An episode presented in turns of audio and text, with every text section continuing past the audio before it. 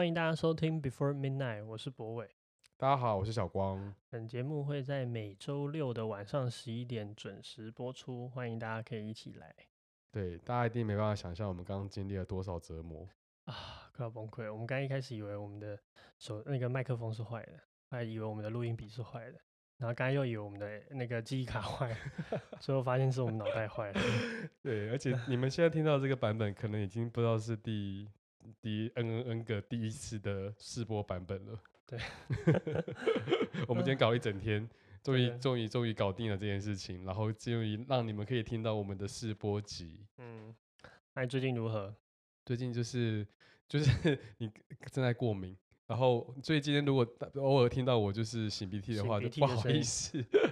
现在这个时候过敏真的是很容易被大家以为是那个肺炎，非常不好，非常不开心。我今天早上，今天早上下楼的时候，就是在那个那个楼梯上的时候，不小心打了一个喷嚏，嗯，然后立刻楼下走上来一个就是邻居，看着我，默默的把他的口罩拿起来戴上，当下百口莫辩。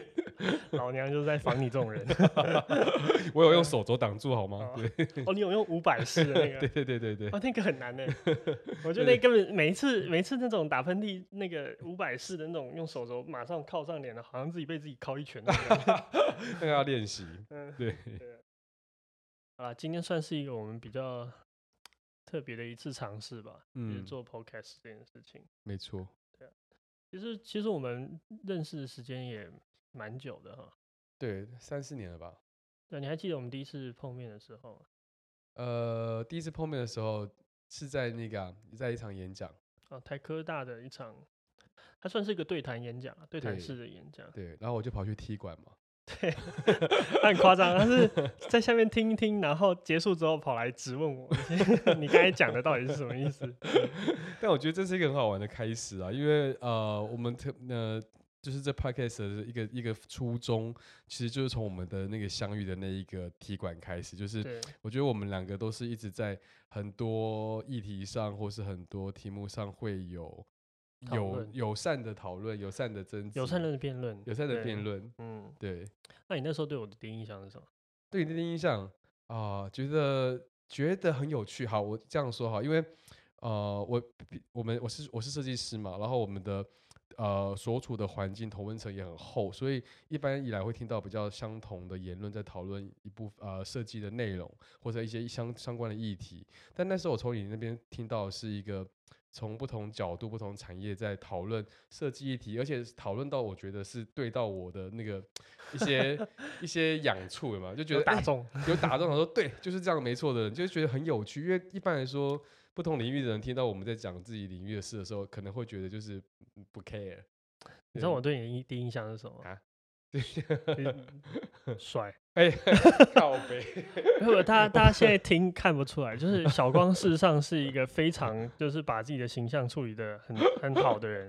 发现他的发型，我前一阵子才知道他是有自然卷的，他还梳油头梳了一辈子。没有啊，就是我认识他的时候，他都一直保持这个油头的状态。我都不知道他有自然卷的是。我就跟你讲，我就觉得很好玩，就是我很我一辈子就是很努力要把我的自然卷弄成直的。就是很像这个社会给我们的框架，告诉你说你应该怎么直啊。所以到今天在录这拍摄，我觉得我也是一个大放开。我想要透过这个平台，可以把平常不敢讲的东西，就是在这边跟大家分享。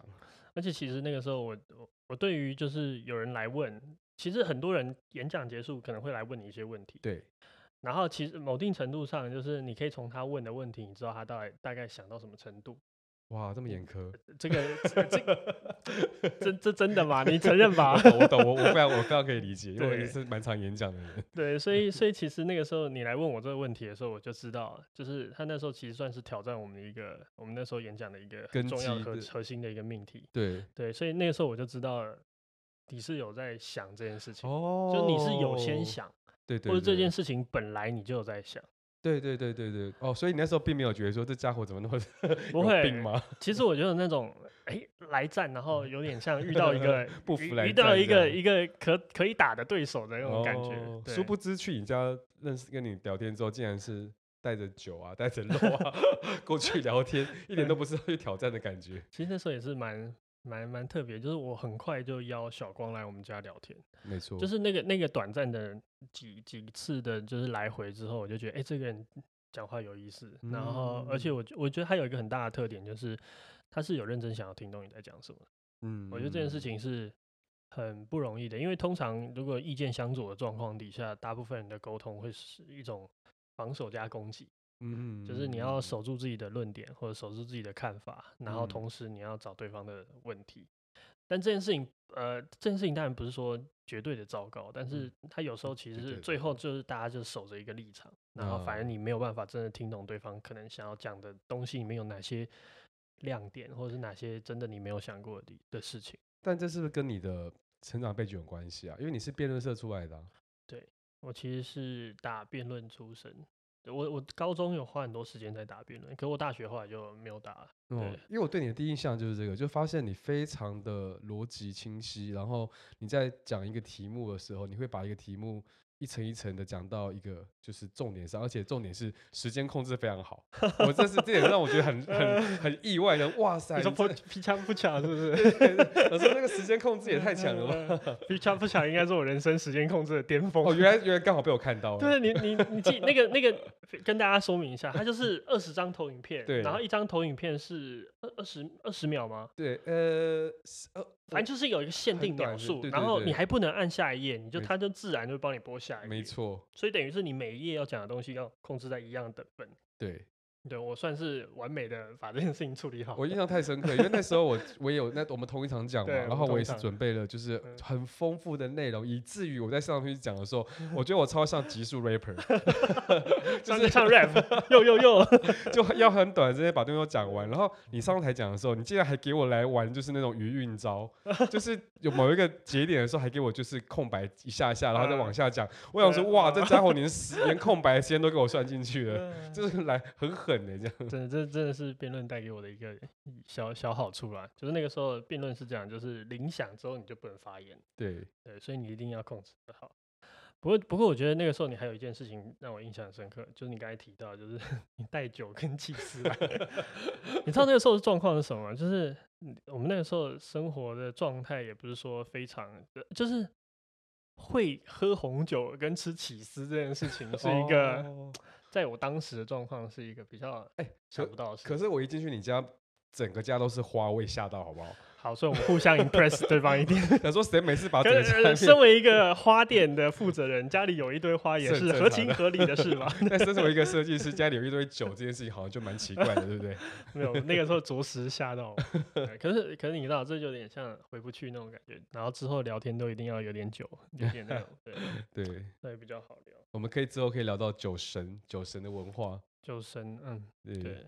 对那我我觉得印象很深刻的是，呃，其实我本来就还蛮喜欢去跟不同领域或是不同观点的人聊天，然后我有时候喜欢带一点酒，是因为我觉得很多话有时候是要透过一点点的叫微醺的时候，嗯，真的，对，才可以 就是让人的人的防御之心总是这么重嘛，一层又一层的。那有时候一点小酒微醺之后，大家可以把一些比较呃多的东西聊出来，那。那样的过程也会比较好玩，所以毕竟是第一次。你说老实话，我也很少第一次有人就直接约我去他家，好不好？对啊，想说谁会这样子啊？一般不是在外面约在外面吃个什么热炒之类的吗？谁会把人家叫一来就叫去人家家里面这样？不过你这样讲，我就觉得我还是有那种领领域性的那种感觉，就是我觉得有时候在家里去聊，或者是在一个熟悉的场域，你会比较有办法。就是聊，那是你熟悉的场域啊，对啊，那不是我熟悉的场域。可是有点像是你，你确定这样是是安全？我懂，我可以理解。你还是需要一个某一种仪式性，或者某一种呃为区域有一种环境的那种氛围。对，那也是从那时候开启，就是我们就开始变成很爱东聊西聊、乱聊瞎扯的。就是朋友，所以其实后来我们的这个一年生也是这样扯出来的。哎、欸，对，讲到一年生，你可能要跟观众解释一下。一年生是我们玉有花跟三叶文，就严伯俊这边的设计公司，这对一起合作的第一本植物日历。对对，然后那个时候其实是我们那时候其实想很多东西，对不对？就是我记得包含很多有有的没的东西，最后才真正确定下来是日历。对，可其实连确定下来是日历这件事情也一波三折。嗯，我觉得一方面是呃，我们都有心要把它变成自己的作品，都是用这种心态在做事这一件事情的，所以，然后再加上我们又是善于对一件事情就是反复的辩论的角色，所以我们不是那种说，哎，我们今天要做什么，然后就去做了，我们会一直去去讨论到底这样做真的好吗？或者是真的有没有达到我们想要达成的目标，或者是有什么？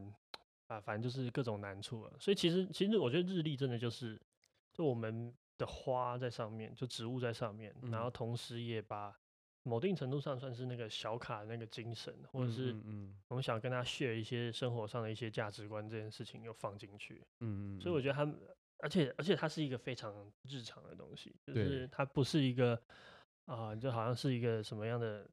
特殊的一个展品啊，或者是一个艺术的结果，它比较像是一个你生活中的一个一个部分。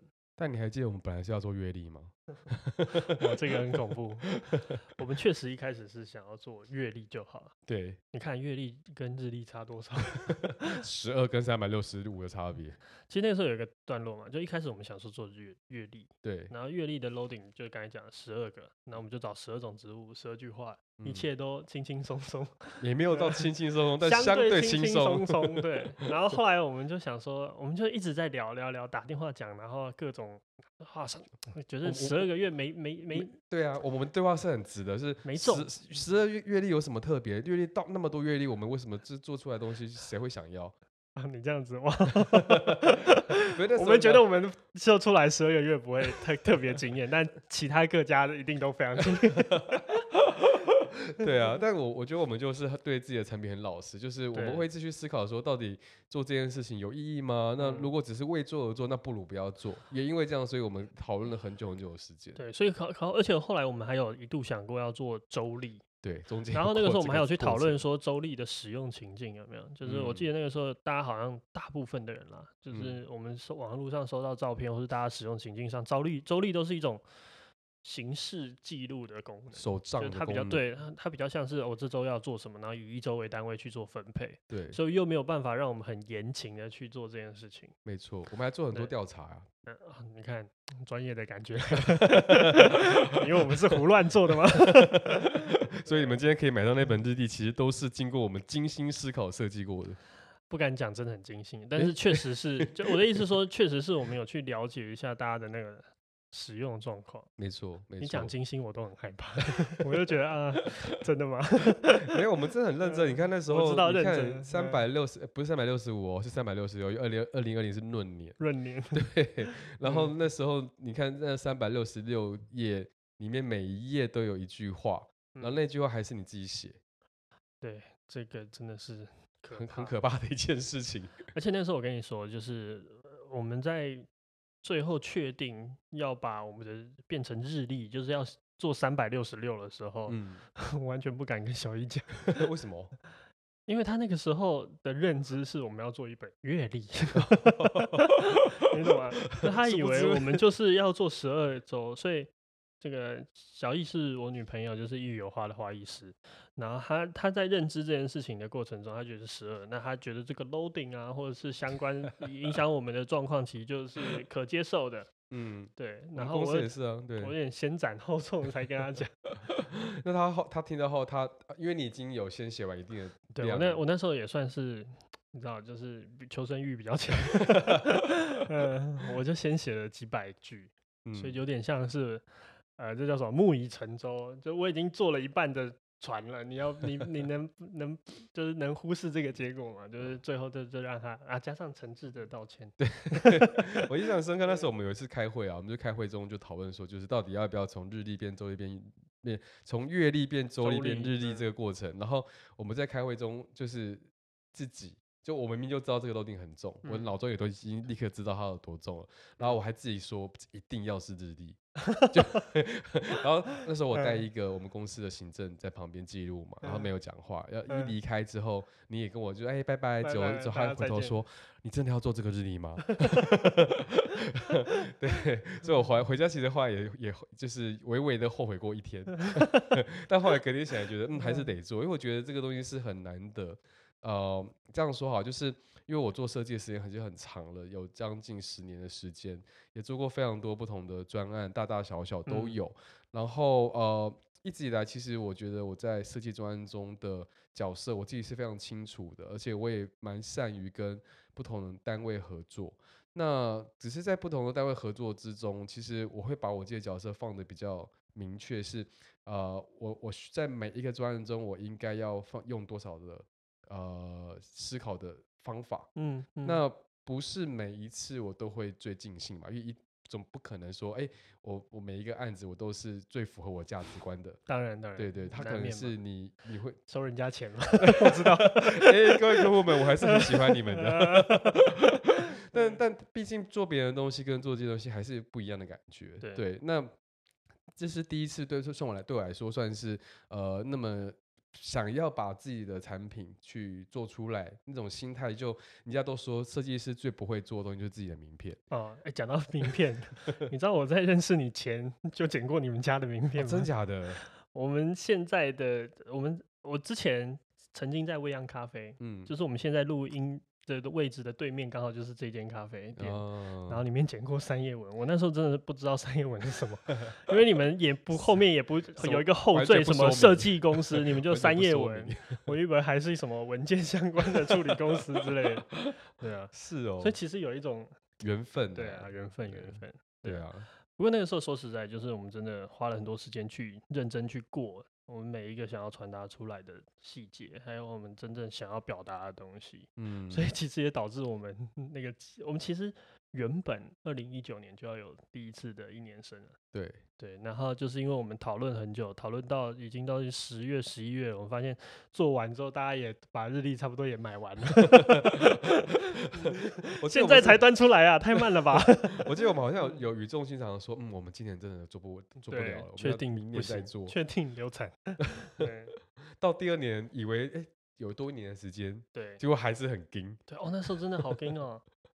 我们我们那时候其实那个时候有些事情就是这样，就是大家一开始做一件事情的时候，一定想不到这件事情会多麻烦。对，一开始大家很容易就把所有事情看得很简单，包含这次 podcast。对 对，没想到我们以为啊，这就聊个天、录个音嘛，这个很难吗？而且朋友们都朋友们都跟我们说很喜欢听我们俩讲话，想说哇，一直被捧这么高，对啊，那就来录个音，觉得哇，干应该很简单，没想到其实要顾的细节其实还蛮多的。我们今天已经录重录一次了。对啊，好，不止一次吧？对，好几次，开始好几次。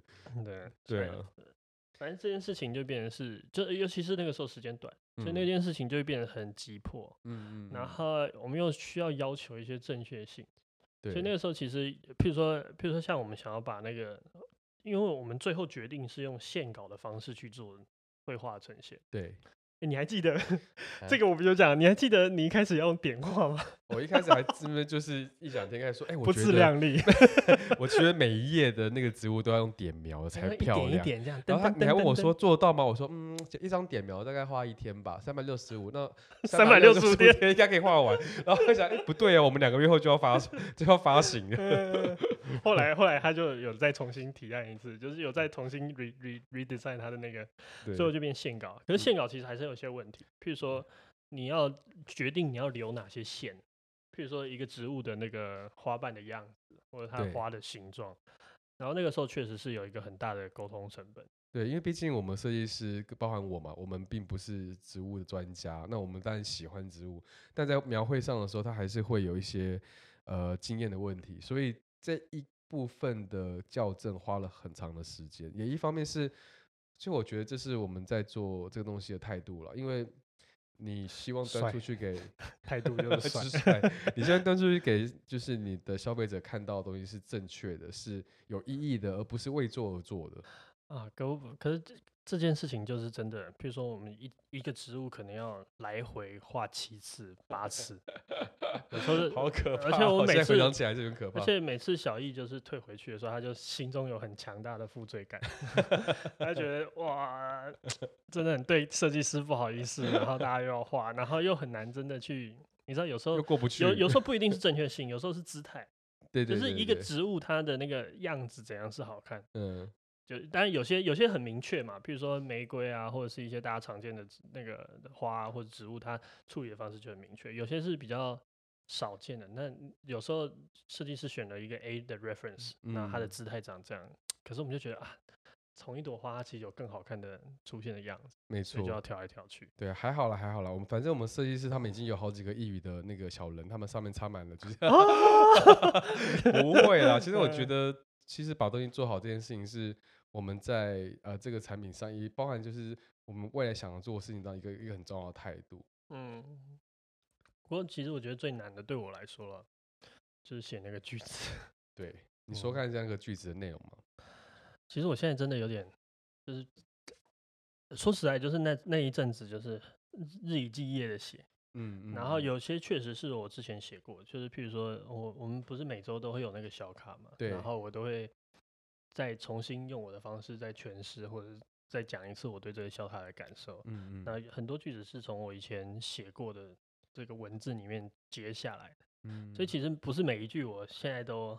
绝对有印象，嗯。然后而且更重要的事情是，我觉得写这些句子啊，就是真的你要相信，就是你只能写你相信的东西，没错，所以你没办法写超过你能相信的东西，然后这这这个状况就变成是，你也没有呃，就是你必须真的慢慢生，嗯，才有办法弄出来。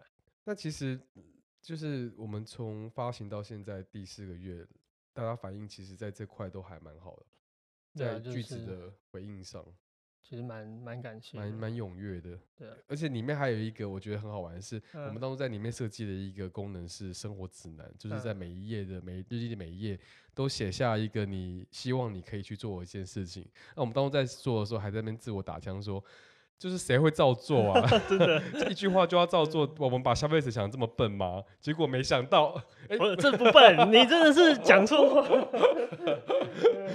没想到他们，我觉得蛮有趣的事情是，大家就是真的会去做，而且会写下他们的感想。这点是我觉得很棒的，因为我们当初在设计这个生活指南的时候，就是希望你可以透过做这件事情，去认真的、仔细的思考你生活中的很多事情。我最喜欢的一个生活指南，就是。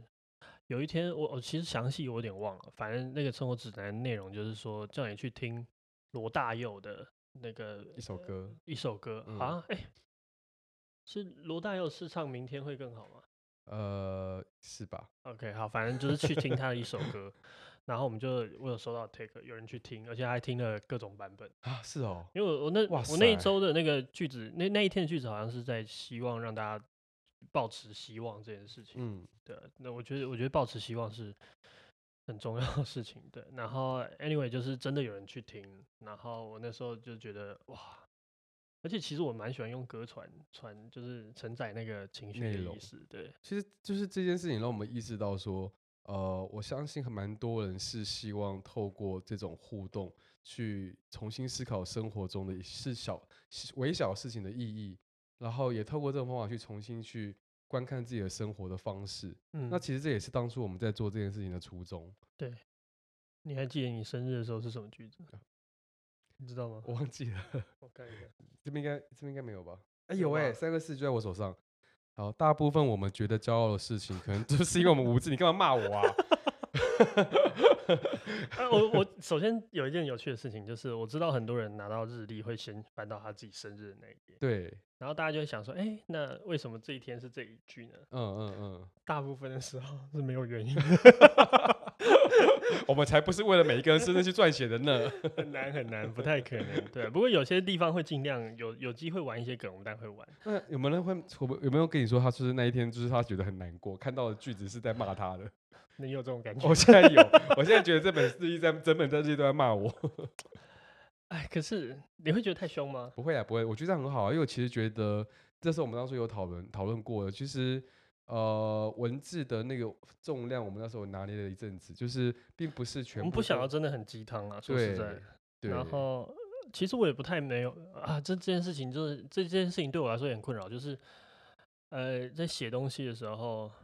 你收的东西，你会想要你你会有时候会觉得，如果你收的太太难过，或者是太、哦、太太生命无常，或者太太这样的话，太抑郁，好像会让大家有点负担。对，对。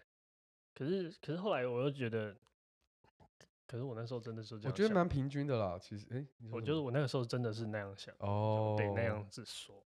对、啊。为什么你会那样想？其实啊，就是大部分的时候，就是我觉得人都还是很脆弱的。嗯，对，同意。他必须要。必须要承认自己的脆弱，或是，对啊，嗯嗯嗯，我还记得我在跟你刚认识的时候，就有聊到这件事情，就是关于，呃，就是我们一开始是因为一些哲学命题而认识的嘛，嗯，然后，呃，你有些跟我讲一句话，让我印象非常非常深刻，嗯，就是你问我说，你跟我说，就是，呃，人为什么，就是人为什么不应该自杀？对，然后你会说，呃，就是所有哲学都在讨论这件事情，就是人为什么。不应该自杀。然后那时候他就试着回答那个、啊，就是我从哪里来，然后我为什么来，就是生命的意义。然后，所以如果你找到生命的意义，你就也许你就可以找到你应该死的原因。对。那时候那句话对我来讲蛮蛮蛮 shocking，就是我想说，哇靠，就是怎么会有人在跟人家聊天的时候讲一个这么沉重的东西？然后我想说，好啊，如果你想聊哲学，我们就来聊嘛。反正我小时候也看过我，我这是苏菲的世界，多少有一些基本常识，亚里士多德什么的还是知道的。嗯，但后来就发现很好玩，因为其实呃，就这样聊天过程中包含的这个，就是其实一年生，他都是。就是把我们平常在对话的过程的想法，其实是一个浓缩的版本。那而这次的 podcast 其实很像是我们想要把我们那个浓缩再还原。对，我们再把它稀 稀释回来，稀释回来一个比较 轻松漫谈的状况。对，嗯、对啊，确实啊，就是其实这次做 podcast 的最大的动机可能是这个吧。就是我觉得平常聊天的东西，最后说的很小，有时候会有些太 heavy 了。对啊。啊、嗯，想要问一下你那个你，我记得我们今天今天讨论这个话题的时候，有聊到一件事情，就是你小时候第一次听广播。哦，对，我小时候第一次啊，这已经是太久远不可跑了。但是呃，你先讲你的吧。我听到你讲说那个广播的时候，我觉得你有个很好玩的故事可以跟大家说。哦，对，其其实其实我现在有点那个客少隔代击球 就是我外公。他是在台南地区很知名的广播节目的主持人，就是他那个年代，那个时候大家也只有广播，电视也都还没有普及。嗯嗯，所以我我外公他在那个胜利广播电台当主持人。哇哦！哎，他那时候真的蛮厉害，就是我后来听，就小时候真的没有什么概念，就是你你小时候嘛，就是你不太能理解大人世界的厉害到底是什么。可是后来长大之后，你回想这件事情，你会觉得蛮厉害。比如说，呃。我妈曾经跟我说，就是我外公那时候的节目是可以在就是全国前十的收视冠的前十名之内。哇！可是这个十名里面有九个都是全国性的广播节目，你知道那个只有哪一台打出去，就是全全台湾都可以听到。那那这样子就是就是全国性的节目，等于是你全台湾都有可能有听众。嗯。可我外公是一个台南区的。电台，所以换句话说，他在一个区收听的人数可以进全国前十名。嗯，对，所以真的蛮厉害的。那你录这个 podcast 会不会有压力？就永远不可能干掉我，我永远永远比我外公弱，对 活在他的阴影之下。所以你这个你是背负着一个要发扬你们家族基因的一个一个使命，就对了。我也不知道这种东西有没有办法遗传到，隔代遗传，嗯，不知道会不会遗传到。不过这确实是我们家好像真的。有一点点关系啦，在这件事情上。对啊，蛮有蛮有趣。我觉得一般一般人很难会有这种故事，因为像我的广播之前就蛮单纯的嘛，就是小时候听广播的原因不外乎就是你可以呃透过这个。就是晚深夜的时候躲在棉被里面，然后偷偷听，因为晚上的节目都比较好玩，比较诶、欸，就是会有一些有有一些是讲一些侦探故事的、啊，或者有会有一些鬼故事，鬼故事的，对对对对对，然后还会有一些就是深夜谈话。我外公就是讲鬼故事，啊、真的 好，但是不是那个 最红的那个，只是但是就是他他会讲鬼故事。我是不知道最红是哪一个人。然后我妈我妈还跟我讲一件很好玩的事情，就是。我外公他每次从广播电台录录录完节目之后回家，嗯，然后他就会跟他的儿子，就是我爸妈，我妈那边，他就会说，我刚才在路上又压死好几只鬼，就是，然后你知道小朋友就有点害怕，因为 你爸在讲鬼故事，然后又又压死鬼，好酷哦。嗯、所以所以哦，对啊，哎，这这还真巧，刚刚讲到，然后就是以前的经验，就是因为我以前深夜的时候就会出现一些比较呃谈心的节目，然后。在对于那个没有什么，那时候网络还不发达，所以你其实跟外处接触的机会不多，所以透过广播其实可以听到非常多一些呃，你可能可能一些你有一些疑惑会在里面听到解答，嗯，以及你可以听到我我印象最深刻是因为我其实。呃，很早就开始听西洋音乐，嗯，但那时候在台湾西洋音乐得到资讯其实不够，很少，不少，很少，嗯，所以晚上深夜的时候都有几个频道是专门在放就是西洋音乐的。那为什么他会在深夜播？好像好像是因为。就是西洋音乐还 OK 不是非主流，不是它是非、哦、非主非主流，对对对，主流的都会是比较可能八点档，那个时候就是呃公司有买时段的，哦、所以都会是主打的音乐，哦、你都会看得到，就是一些民歌嘛，名名有名的有有有大公司发行的，嗯、那些小公司的独立的都得要在更更深夜的时段，然后有些甚至是地方频道才听得到，然后那时候都还要那个、啊、用录音带录，晚上时间到赶快录起来。哦，你那你是先录不是边听啊？边听边录，对啊，你是听起录起来，然后之后再重复听啊，才不然你听那一瞬间，你根本就不不会记得是谁。让你这样超透露年龄的 录音带。不瞒您说，跟博伟差一点点年纪。不是，我也我也有经历录音带啦。对啊，我们一讲录音带，大家都知道我们大概就是几岁。你看现在小朋友真的不知道录音带是什么。现在小朋友知道，他会觉得很复古。我那天看到一个迷因，他是说录音带，然后跟一支笔。你知道我们不是会把笔插进录音带，把它转回来？对。然后说，如果知道这两个东西的关联的，代表 你是几岁以上？我说哇，有了。他们现在把它当成复古的玩意再出来玩，就跟我们在玩黑胶一样，觉得黑胶很复古很酷，是一样的概念。真的吗？所以录音带会回来吗？已经回来了，小朋友都很流行，这真的假的？真的真的。哇，某一些地团还蛮喜欢做这种这种尝试的。哎，拉回来就是呃，就是广播的经验对我来说，跟就是。呃，一个很重要，就是他其实陪伴我们过，经过了很多独自面对的时刻。那那个独自面对的时刻，有时候是，呃，我们会从这些听到别人讲话过程中，呃，得到一些欢乐，嗯，得到一些就是情感的抒发。但也同时有一个很重要的事情，是会学到一些事情。我觉得还有一个东西就是，你会觉得不是只有你这样。对，嗯，就是有些时候一些。不好讲的东西，或者是你觉得很难跟大家分享的事情，会在上面会遇到，好像有类似的人发生类似的事情，那你会你会有一种很大的排解的感觉。对对，那回到我们的就是 podcast，那我们这边先播一首歌给大家听，然后呃，我们下一段节目下一段会继续跟大家讲到这一个节目的命名的过程，以及我们希望在这个节目里面中跟大家分享些什么。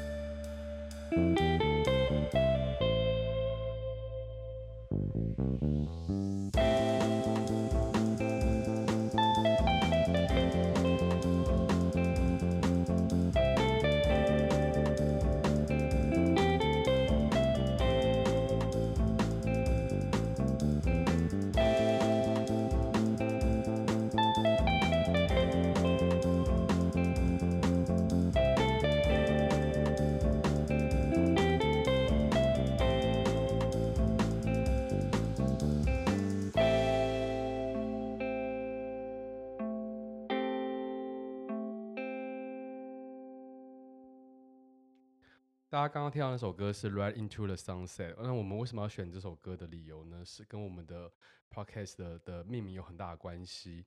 我们的名称叫做 Before Midnight 嘛。那其实这个名字呢，是源自于我们也很喜欢的一个系列电影《Before》三部曲，它是由 Richard Linklater 他导演所拍的一部电系列电影。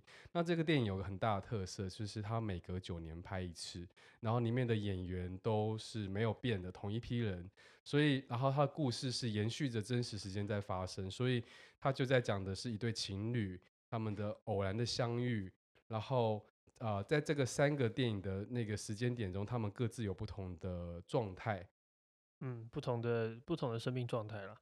然后他们比较特别的是，就是除了你刚才讲有主演的那两个人，一直都是他们一同一，所以他们就每隔九年再演一次，再演一次，所以他们现在也都都蛮老了。对，然后刚好就可以诠释那个当下的生命状态。嗯，比如说他一开始相遇的时候，他们是二十出头。对。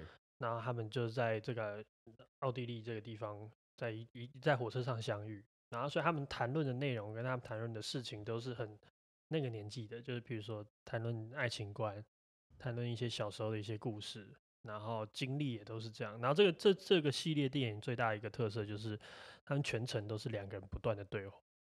所以他们其实是好像一直在讨论一些事情，然后互相在了解对方，然后互相在呃呃挑战对方的三观。嗯，对。然后有些冲突，也有些好的地方，但也有很多浪漫的元素了。对。然后然后他们呃有有有剧组透露，就是他们第四部可能即将会发生，我们很期待。对，可是可我有点纳闷，就是第四部我觉得他就应该再老一点。对。可是听说他要回去拍，有点像闪回一些记忆的片段。嗯嗯嗯嗯。所以我有点就期待又怕受伤害。我们相信这个导演，相信这个导演他会把这个东西表演的很好。那他的男女主角是那个伊森霍克跟朱莉蝶，都是很厉害的演员。一个美国，一个是法。女生是法国人，法国人，对、哦、对对。对，反正他那个设定也完全是，就是那个男生，也就是演的那个男生，也就是演一个美国的男生，然后女生也是一个法国女生，所以，所以他有趣的点就是在于，是他透过这个每九年之后，他在写出来的东西又符合那个年纪的东西，对啊，而而且听说是从真实故事去做改编，就好像我忘记是导演还是编，应该导演吧，嗯，嗯，就真实的，他曾经有一次在火车上遇到一个女生。然后他也确实跟他聊得很来，然后一天晚上之后必须在那太阳出来之前，那还要赶往下一个城市，所以他们的缘分好像就只有一天晚上。嗯，对，所以算是一个。很有趣的一个浪漫故事的开始吧。而且他们这个电影很好嘛，他们就是一直在讲话，一直讲话，一直聊天，聊聊聊。我觉得那个台词真的是很难背，我很佩服他们。就是哇，这个台词真的都被记得起来吗？还是很多人都拿大字报，然后 在后面给他们看？还是会不会他们是自己想的？搞不好，然后不晓得。没有没有，我觉得我觉得真的是那个，据说是那个编剧了，就是他们真的很厉害。对。那在这个就是这系列电影中，你有没有什么特别印象深刻的片段？其实我之前就有。就就就前前几天我写的这个前一阵子写的那个小卡里面就讲到那个，就是我们都是星星变成的。嗯、然后那时候我就一直想不起来到底是哪边看到的，嗯、对。然后后来有一个粉丝就在底下留言，然后就是确实就是 Before 那 Before Sunrise 的里面的一个 part，就是有一个吉普赛人说了这句话。嗯。然后我那时候其实对那个他一讲我就想起来，但是我真的就蛮喜欢那个感受，就是。你看嘛，宇宙大爆炸，所以其实我们原本都是一堆恒星或者是一堆星星、星辰，对，变出来的东西。所以你跟你们的就是一语有话跟粉丝的那个喜好的同温层是非常接近的。对，我们也是取暖的，很很温度很高的大部队。对啊，我我自己印象很深刻的片段，其实是呃，在第二集就是 Before Sunset 的最后。呃，前前情讲一下，就是他们在 Before Sunrise 就是相见了一天之后，他们就各失联，失联，而且他们是完全不留任何联络的方法。嗯、所以第二集的时候，他们就是他们又再一次巧遇。那时候我们在看的时候的心情，就觉得哇，他们终于又再次巧遇了，然后心里就一直被那个他们过程又再度进到那个那么浪漫的不断的对话，不断的对话，然后你就会想说，他们有有谱了，有谱了。第二集总是给我们个交代，他们会不会真正的相恋？然后他们最后我印象很深刻，他们住在一个房间里。面，然后回到女生的房间，对，然后 Julia 就弹着吉他，然后唱了一段一小段音乐，然后那个声音非常的，呃，它不是完美的歌声，它就是一个很真实的一一段一段音乐。然后，有时候人家唱的不好吗？我觉得那样才更迷人啊，因为它很真实，它不是不精修，没有像那种电脑修饰过的，是很真实的在唱一段歌。然后他在最后一下，他就打打了他的吉他，拍了一下。电影就结束了，嗯、然后你的心就被悬在一个就是高点，就你你正期待他们要有什么东西的时候，就戛然而止。那我觉得那个戛然而止是导演对，就他没有给你一个答案确定的 happy ending，就是你不晓得他到底是什么 ending，开放式结局。嗯、而且那个时候那个男主角也都结婚了，对，就是他其实那个，因为他们等于是失联，然后再重新再遇到，对，所以那几年之内，他们当然也不能预期。必然会变化多少？所以其实我觉得这件事情就很棒。然后我自己其实三部曲里面，我最喜欢第三部是不是？就是 Before Midnight。为什么？因为我觉得他第三部曲他在讲的就是大家都进入中年了。嗯，你看第三个九年嘛，所以就是大家都进入中年。然后你会发现他们的对话就不像年轻的时候那么浪漫。嗯，他们有很多东西是。很真实的生活中的冲突，嗯嗯嗯，其实那个三部曲一开始就是吵架的，然后对，从从吵架开始，就是你就想当初那么谈的这么来的一对男女，然后最后就人走到中年，依然是会会有各种。不适，然后还是有很多坑坑巴巴那种感觉，嗯、就是你已经觉得那个是一个最梦幻的哇，好像他们彼此的价值观如此契合，然后在一些观点上面又可以这样子的交流，然后他们还是会变成那样子的中年人。我我觉得那个那个感受是很深刻，就是就是他他是真实的，就是真实的生活就是如此。对，他们吵吵孩子之间的事情，然后吵。彼此的生活习惯就很琐碎嘛，就 是总是总是有一些这种事情是需要磨合，然后可能他一辈子都不会改，或者是，然后最后最后男主角还是去，就是还是哄了，用一个非常老套，但是你觉得其实就是浪漫到爆的方式，还是把女主角给哄哄了哄下来，就是你会觉得哇，其实这就是真实的生活的样子，就我蛮喜欢这种，就我不喜欢 happy ending。就是，但他也没有不 happy 啊。哦，不是，就是他不是刻意去给你一个很棒的结尾，他就是他他最后收的很很淡然，嗯，然后就是一个，但是他是一件好事，就是最后不是一个，嗯，互甩两巴掌之后分道扬镳，当然不是这样，可他就是落到日常，落到生活里面真实的样子。我我自己的感触是这样，就是因为我们常看各种电影跟文学嘛，然后我们都知道其实。那个 drama 是最戏剧性是最迷人的地方，所以很多很多故事会开始去不断的要把故事越来越夸张，越来越的强化。但这一个系列的电影让我们感受到，就是其实淡如水的日常，它可以非常非常的浪漫。对，然后那个浪漫它是包含了呃我们的生活中那么不经意的事情中，它背后可能藏有了非常多的有趣的想法。对，我觉得我觉得你这样讲，我就想到那个。那个 Horseman 就是 BoJack，就是那个 Netflix 那个很有名的那个卡通。嗯、我觉得那个那那个系列电影也给我有点类似的感觉，就是他、呃、他们两个风格差非常多。对，可是可是我觉得他本质上都是一个很真实的呈现，就是马男从来都不给你一个 happy ending，嗯，就所有事情都有点糟，然后好的时候你觉得有希望的时候又又会回来，然后我我其实蛮蛮。蛮喜欢这种东西。你在追求什么？真真实的 真实的映射，真实的样貌。这就是我我觉得那个反映出来，就是反而让你反而让你看到一点希望。嗯，对，就是就不要盲目的追求 圆满的大结局。其其实我我也觉得，就是、嗯、就是呃，这个在我们生活中应该都有一种体悟，就是很多时候那个完美的故事结局，它就永远只会发生在那个故事的 ending。但是事实上，我们生活是动态的，它是不断的，每一天你有一天哦一个很棒的 ending 的，隔天你还是要。继续生活，继续生活啊！就像白雪公主跟王子过着幸福快乐的日子之后，他还是他们一定会吵架。对啊，他们还是有保险要缴啊，还是要面临肺炎，所以生病还是就是排不到口罩。对啊，那我我觉得呃，其实这就是回归到为什么我们这次的的 podcast 主题会用 Before Midnight 这个主主题去诠释，它其实就是要去。我们要试着透过这个拍子去聊一些我们生活中的日常生活中的事情，所引发我们的想法。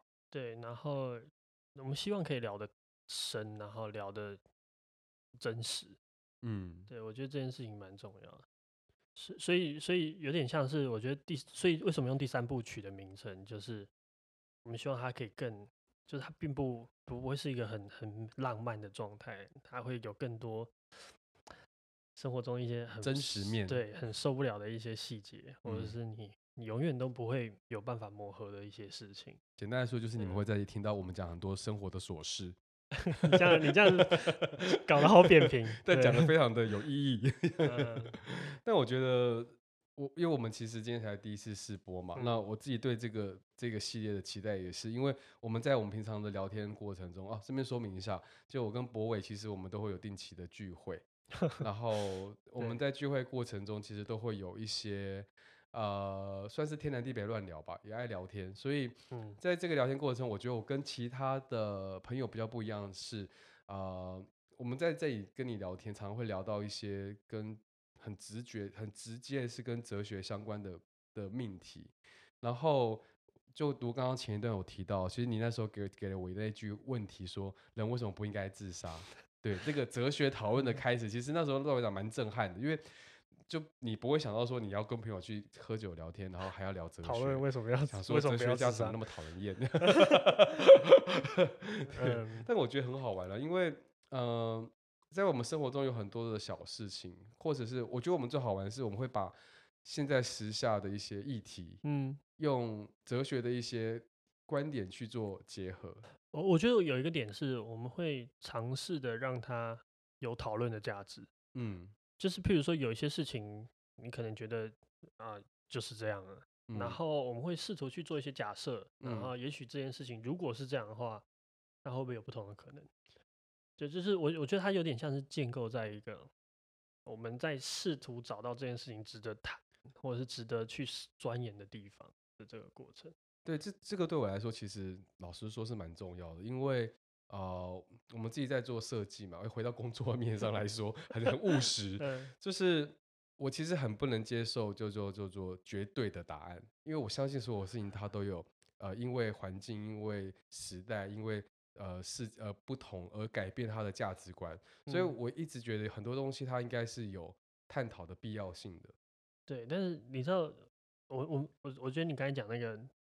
所以，我们不能接受绝对的答案，但是其实我们也渴求一个绝对的答案。对，你知道我在讲什么？就是可以理解，就是就拜托赶快出现一个绝对答案吧，说服我们。就是很多东西都是相对性的，就是你可能觉得呃美跟丑是一种相对，然后正义公平有时候也是一种相对。对，但其实你会期待一种绝对的出现，嗯，就是可以直接丈量这个世界，但这真很难啊，因为其实。你自己也过不了这关，对啊，所以所以我们就会透过不断的聊天的过程去梳理，试图接近，试图接近那个答案，真的没办法，没办法得到。那也或许我们追求的不只是那个答案，是追求的是追求的过程。对，嗯，就像那个，就是哎、欸，回到回到刚刚主题，就是那个 Before Midnight Before Before 系列电影，他在讲的其实就是他不是要告诉你 Happy Ending。对，他要告诉你的是那个过程，对。所发生的每一个很 detail 的小小的事情，对每一个险恶，每一个庆幸，每一个，呃，对，每每一个值得了解的事情，嗯，啊，反正我觉得今天做这个 podcast，其实真的就是希望可以把这件事情延伸的更好。对啊，我其实对你之前日历的命名就是还印象很深刻。你还记得你当初怎么命名的吗？嗯、你说你说那个你自己念，然后自己写自己写自己念。我们说把每一天过好，就能过好这一生。你怎么想到这句话的？什么东西引发你想讲这句话？其实那时候真的是，其实上其实那个这这句话看起来很很励志，嗯、但事实上写的当下其实是是是相对沮丧的。怎么说？就是你会发现你，呃，就是从小到大，就是你也生活了十十二十二十几年，二三十年。我三十几年了。对，那可是我的意思说，你终究没有办法很有把握的把事情做好。就是把你就觉得你好像在完成一个任务，然后这个任务就是你要过一个你满意的人生。对。然后这件事情如此重要，也如此难做到，难达成。嗯。对。所以那时候其实有点像是一种许愿，就是我觉得在写的那个段，就是那天是哦凌晨三点多，嗯，就是我已经进入一个比较，就是强的迷离的状态，对迷离的状态，然后。因为要试图写出一个我自己能够最大的感受吧，就是那个我我我必须要那个时候可能就用用那种方式才有办法接近一点，所以那时候其实算像是一个许愿，许什么愿呢？就是这个生这这个人 生这么难，然后很多事情你你真的是摸不透，或者是找不到绝对好的方法，但我们有没有可能把它？切到一个很小很小的段落，每一就是以一个天为单位，然后你就告诉自己说，你就每天把每一个一天都过得足够满意，嗯，然后它最后累积起来就是一个你可以接受的一生。所以我我觉得你懂我意思吗？就是那个时候的状态其实并不是一个励志的状态，而是一个祈求的状态。就是如果我们真的能够把这一天，每一天，明天、后天、大后天都真的能够过好，那也许我们就有机会接近一个我们希望的生活，我是希望的人生。我那时候看到你写这句话的时候，老实说感触蛮深的，因为其实，呃，我觉得我自己在呃，就活到现在的生命历程里面，也也一定也经历过很多不同阶段嘛，然后。其实我是会不断的去追求我觉得更好的生活意义的人，所以不管在工作上，不管在各个方面，其实都会给自己设立蛮多目标。嗯，然后在这设立的目标过程里面，就会成发生很多的状况，是我觉得，呃，这个可以跟你讨论看看，就是它是一个亲情，是你会渴望得到，以及你会产生过多的不必要的失落感，以及。呃，过度的虚荣感，嗯，就是当你把目标设定的很远的时候，嗯，那所以当初看到这句话的时候，我的感感感觉是很很深沉的一集是，对啊，其实我们一直在看很远的东西，但是生活一直在改变，你永远没办法保证你有会不会达到你要的那个结果。但如果你在不断追寻过程中，你忘记了其实你是每一天在活着的，嗯，你忘记了这件事情的时候，你没有把每一天都。视为一个重要的单位去过的话，你再回头回来看，其实你会发现自己失去了很多关注身边美好东西的这个机会。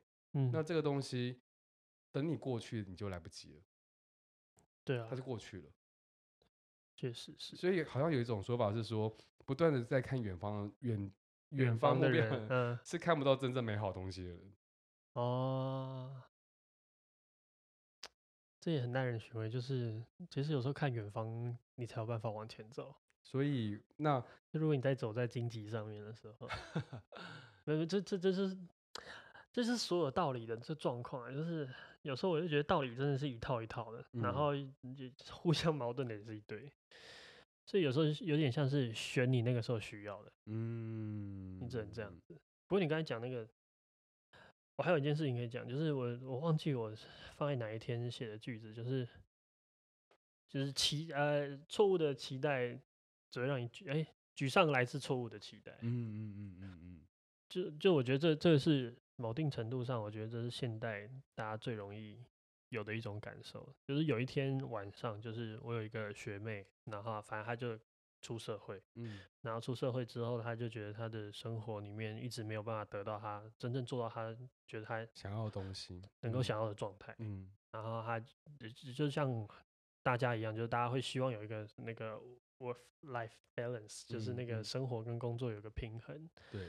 然后有一些东西，然后他有点像他，他其实他觉得他很努力，但是一直都做不到，嗯、就是永远工作会吃掉他大部分时间。那、嗯、当他想要好好生活的时候，他工作又会又会掉在地上。嗯，对啊。然后那个时候，我就突然有一种感觉，就是其实我们真的很容易给自己一个过多的期待，就像你刚才讲的，其实我们很容易把自己放在一个，就是我们对自己有期待是正常的，可是有时候我们不去量力，嗯。然后我不是说他这辈子不会有 工作跟生活有平衡的时候，而是以他现阶段以及他可能未来想要得到的东西，他某定程度上他需要把他更多的时间付出在工作上面。嗯，可他却期待一个他可能在五年之后才有可能真正接触到一个状态，在你自己现在这个他刚出社会的生命阶段里面去期待自己，所以我就发现这种沮丧就好像很不必要。我在我演讲的。就是历程里啊，我最常被问到的问题的第一名，竟然就是这个，嗯、就是呃，你如何面对你低潮的时候？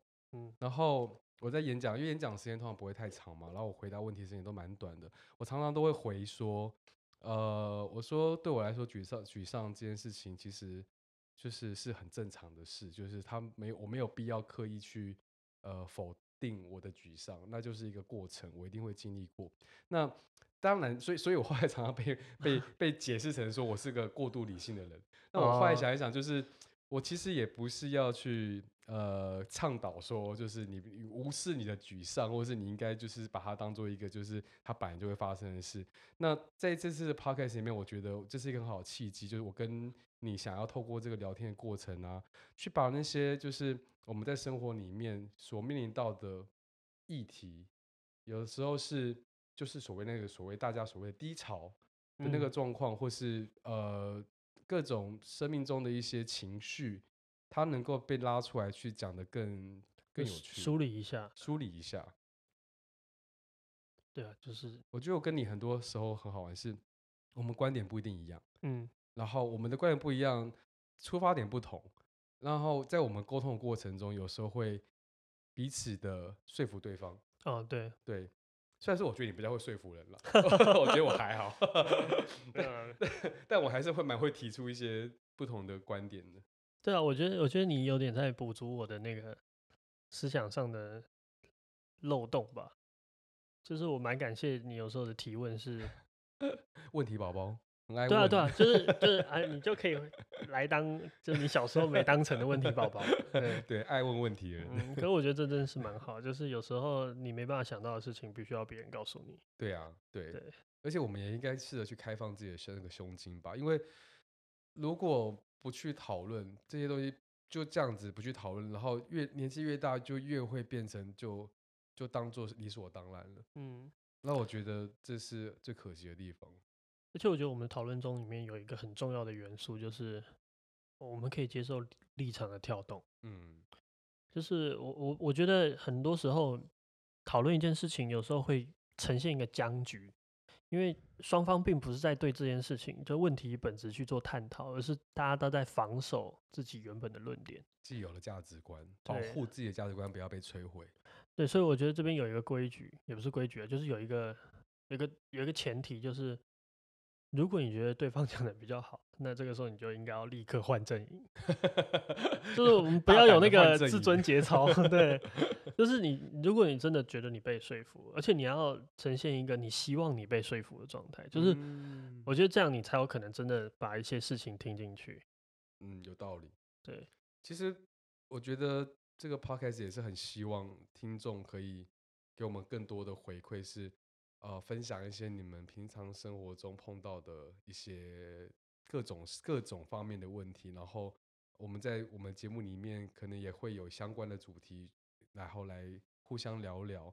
那我觉得这个互动会是我们很期望会发生的事。嗯，对啊。然后我觉得还有一个点呢、就是那个 before midnight 这件事情，其实就是我们呃，我们的播出时间是礼拜六的晚上十一点。对，所以挑了一个 一个大家出去玩的日子。呃，或者是大家这个如果很很就是，所以我们希望大家就是在午夜之前的这个时刻可以听这个节目。对，就是想到像小时候听广播，有时候最最喜欢就是听到睡着。哦，有没有那种就是很安稳的？你就旁边有的人在那边讲讲讲讲讲讲讲，嗯，然后你就就是跟着他的声音一起一起一起入眠。嗯，没错。对，所以 Before Midnight 其实也有一点点这个意思。嗯，我们希望我们在入夜之前是我们陪伴你的。那其实今天就是一个这一集的算是一个试播集嘛，然后换句话说就是跟大家聊聊我们之后。打算怎么做这件事情，然后或者是那有什么期待吧？对啊。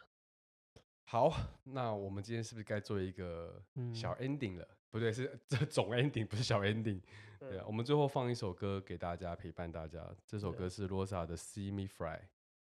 那它是一个就是双人组合的呃的音乐，然后呃我们一起来听听看，然后大家晚安。晚安。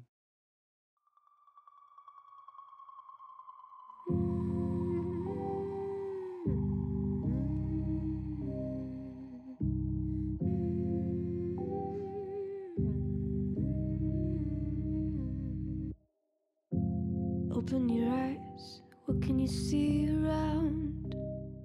Wind of the open sky, over the siren sound. This is a dream, getting the royal scar. Holding a diamond blade, throwing it far. Holding your breath still, you jump the fire. We'll just sit and wait till you see me fly. You know they'll never catch me for it.